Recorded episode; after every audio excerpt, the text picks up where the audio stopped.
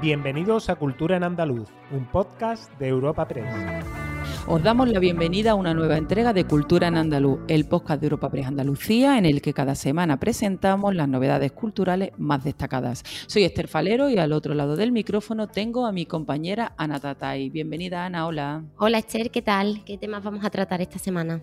En nuestro podcast de esta semana tenemos un recuerdo para el periodista onubense Jesús Quintero, quien fuera presentador de programas míticos como El Loco de la Colina o Ratones Colorados.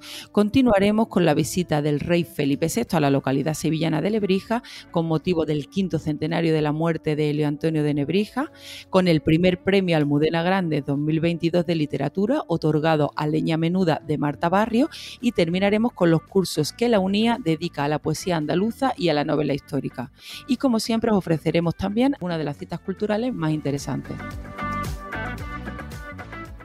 Pero antes de entrar en materia, tenemos que anunciar al ganador del sorteo del libro Julio Camba, Una lección de periodismo, de Francisco Fuster, Premio Antonio Domínguez Ortiz de Biografía 2022, que gracias a la Fundación José Manuel Lara hemos ofrecido a todos nuestros oyentes y seguidores en Twitter. Nos complace anunciar que el ganador de este nuevo sorteo de Cultura en Andaluz es Angie Pineda, arroba Angie de Pineda en Twitter. Si nos escuchas Angie, nos pondremos en contacto contigo a través de un mensaje directo para enviarte este libro.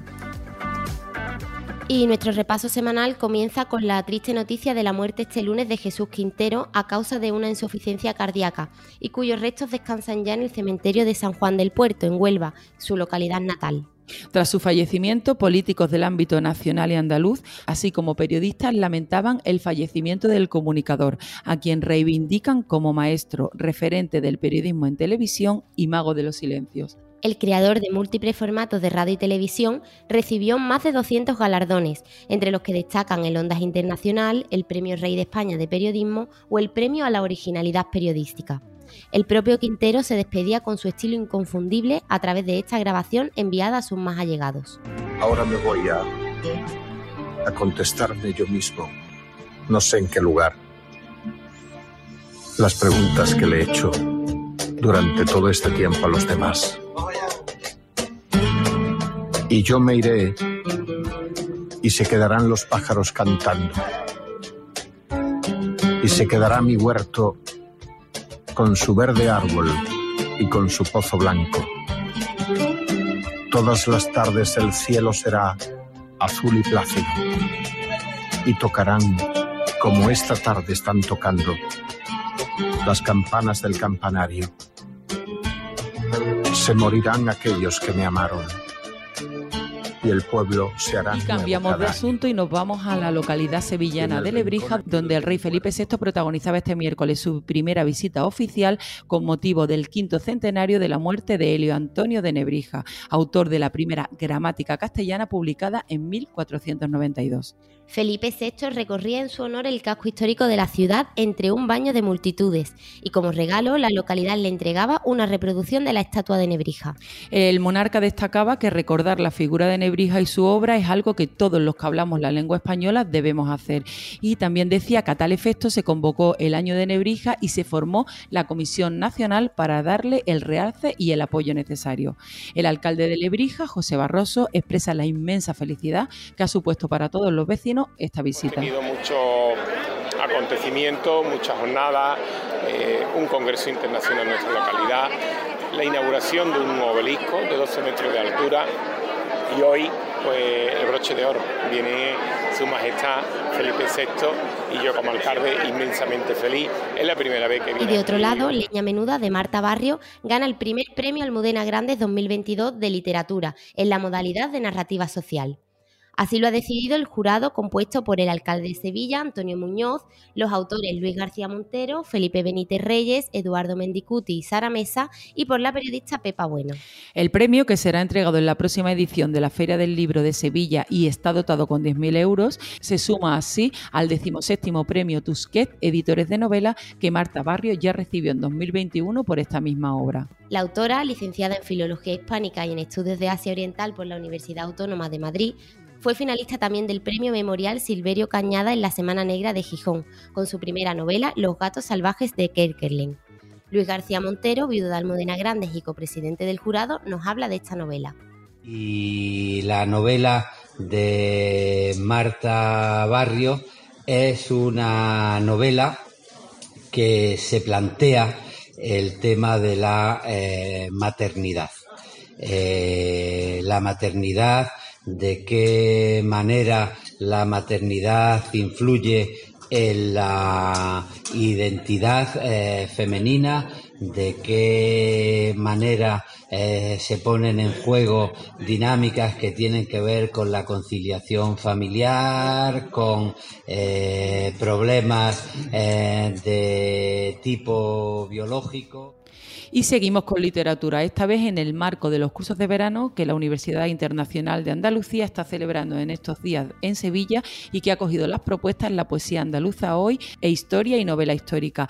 Eh, con, este, con estos cursos de, que, que se están celebrando en este momento se cierra la programación de verano de la institución.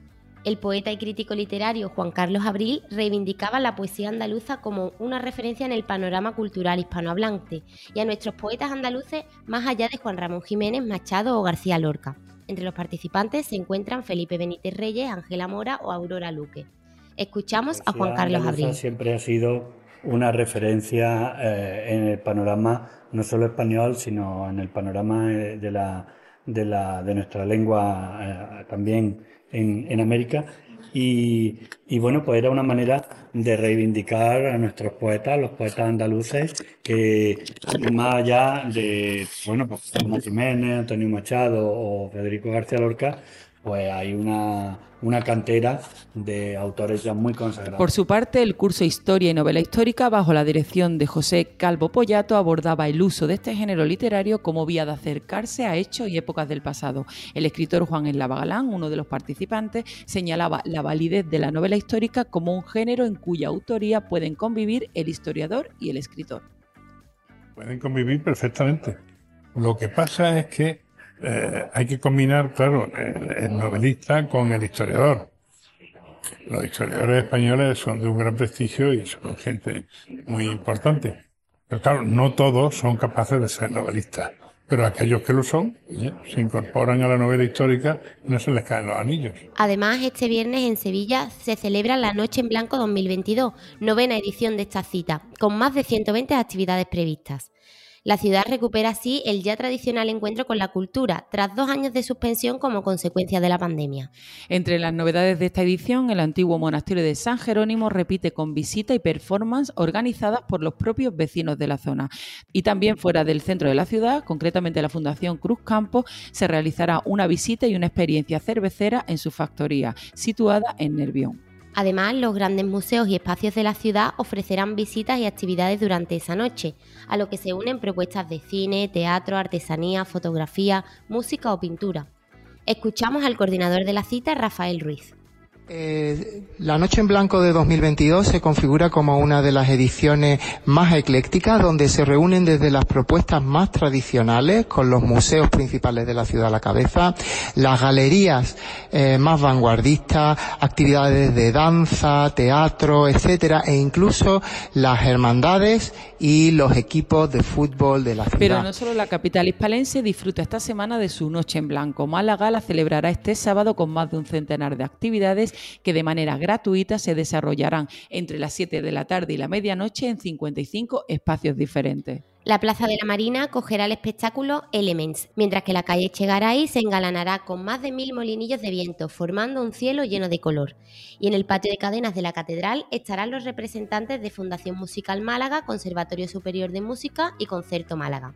El alcalde de la ciudad, Francisco de la Torre, nos habla sobre más de 100 este actividades, 55 espacios y como otras veces, esta vez la decimotercera ocasión que tenemos la noche en blanco, después de los años que la pandemia nos ha cortado el ritmo, eh, vamos a tener una gran fiesta de la cultura en Málaga. Ese es el aspecto que me parece importante subrayar. Eh, cada vez que hemos vivido esta noche en blanco anteriores, hemos disfrutado todos de la sensación de orgullo que la ciudad tiene por, eh, digamos, la imagen de ciudad comprometida en cultura claramente. Y un último apunte antes de terminar nuestro repaso, porque Alcalá de los Galzules en Cádiz saca a licitación el concurso de ideas para el proyecto de Museo Alejandro San Experience. Eh, se dará un espacio donde poder visitar y conocer la primera será un espacio donde poder visitar y conocer de primera mano la vida, trayectoria y carrera musical del artista muy ligado muy ligado a la localidad. Alejandro Sanz siempre ha mostrado el cariño que tiene por Alcalá de los Gazules, pueblo natal de su madre, de donde es hijo adoptivo desde el mes de noviembre de 2022 y donde cuenta con una calle con su nombre desde 2019. El alcalde, Javier Pizarro, muestra su orgullo porque el artista haya elegido Alcalá para que pervivan su música y su historia. Alcalá de los Gazules, evidentemente, es un orgullo, es una satisfacción que Alejandro haya elegido nuestro pueblo, su pueblo, para que su historia, para que su música, pues perviva para siempre en la localidad, para que perviva para siempre en nuestro país. Así que a partir de ahora... Agenda semanal de cultura en andaluz.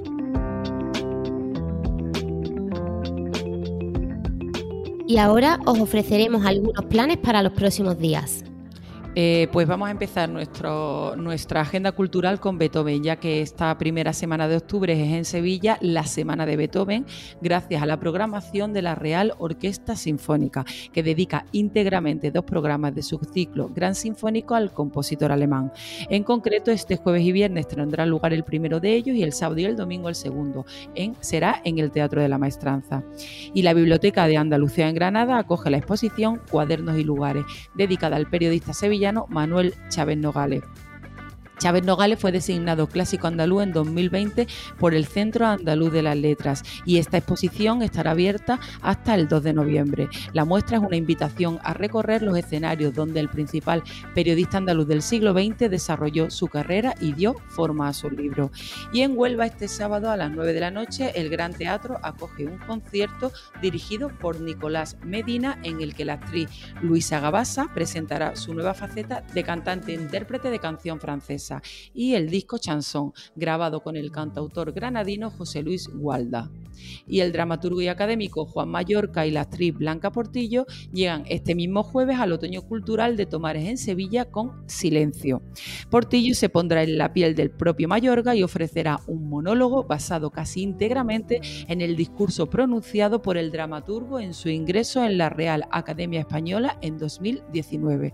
¿Y tú, Ana, qué otras propuestas tienes para estos días que puedas ofrecer? Pues continuando con las artes escénicas, el Teatro Gutiérrez de Alba de Alcalá de Guadaira en Sevilla alberga este sábado el segundo festival de danza urbana Puro Descontrol. La apertura de puertas será a las 7 de la tarde. Y la obra Solo queda caer de la periférica compañía de cómicos llega este viernes al Centro María Victoria Tencia en Málaga. Dirigida por Raúl Cortés, refleja a través del humor una caricatura española del poder y de las ambiciones políticas, además de la cultura en general y de la situación del arte y de los artistas. Y para terminar, la Federación de Bandas de Música Profesional de Málaga ofrecerá un concierto gratuito en la Plaza de Toros de la Malagueta. Será el próximo 12 de octubre con motivo de la celebración del Día de la Hispanidad. Eh, y tendrá lugar entre las 11 y las 3 de la tarde y participarán 18 formaciones. Disfrutad, os esperamos el próximo jueves en una nueva entrega de Cultura en Andaluz. Nunca lo olvidéis, la cultura nos hace más libres. ¿Vas ahí a la noche en blanco entonces? Sí, creo que sí, porque además... Despedimos esta entrega de Cultura en Andaluz invitando a todos nuestros oyentes a descubrir el resto de episodios de este podcast, así como todo el catálogo de programas de nuestra red a través de europapress.es barra podcast. Recuerda que además todos ellos están disponibles en las principales plataformas de podcasting.